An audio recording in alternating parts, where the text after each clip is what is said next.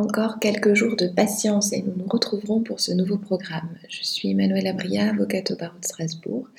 Mon associé Tiffany Conin et moi vous proposons un rendez-vous hebdomadaire pour parler de la pratique des droits de l'homme par les avocats. Il s'agit de notre matière de recherche et de travail depuis de nombreuses années et nous souhaitons partager cette compétence plus largement. Nous parlerons de la CEDH, mais pas seulement. Nous parlerons des droits, mais aussi de la procédure européenne nous confronterons l'actualité et ses enjeux avec le droit des droits de l'homme, toujours dans une optique pratique. Il ne s'agira donc pas d'un cours droit de l'homme, on a tous passé l'âge, mais bien de comment intégrer au maximum tous ces éléments droits de l'homme dans la pratique du métier d'avocat.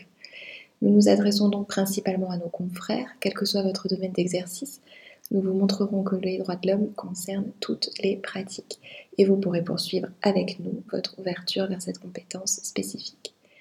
Ce podcast sera dans un premier temps en français, mais il concerne l'ensemble de nos confrères européens puisque le droit dont il est question s'applique à tous les pays du continent. Je sais que beaucoup d'entre vous ont le français au moins passif. Colleghi italiani, sto pensando a.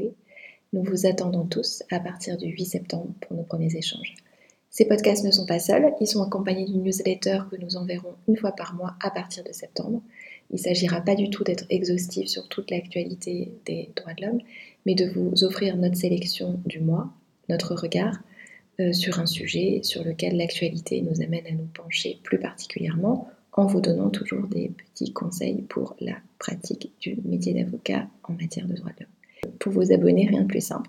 Le lien est dans les notes de ce trailer.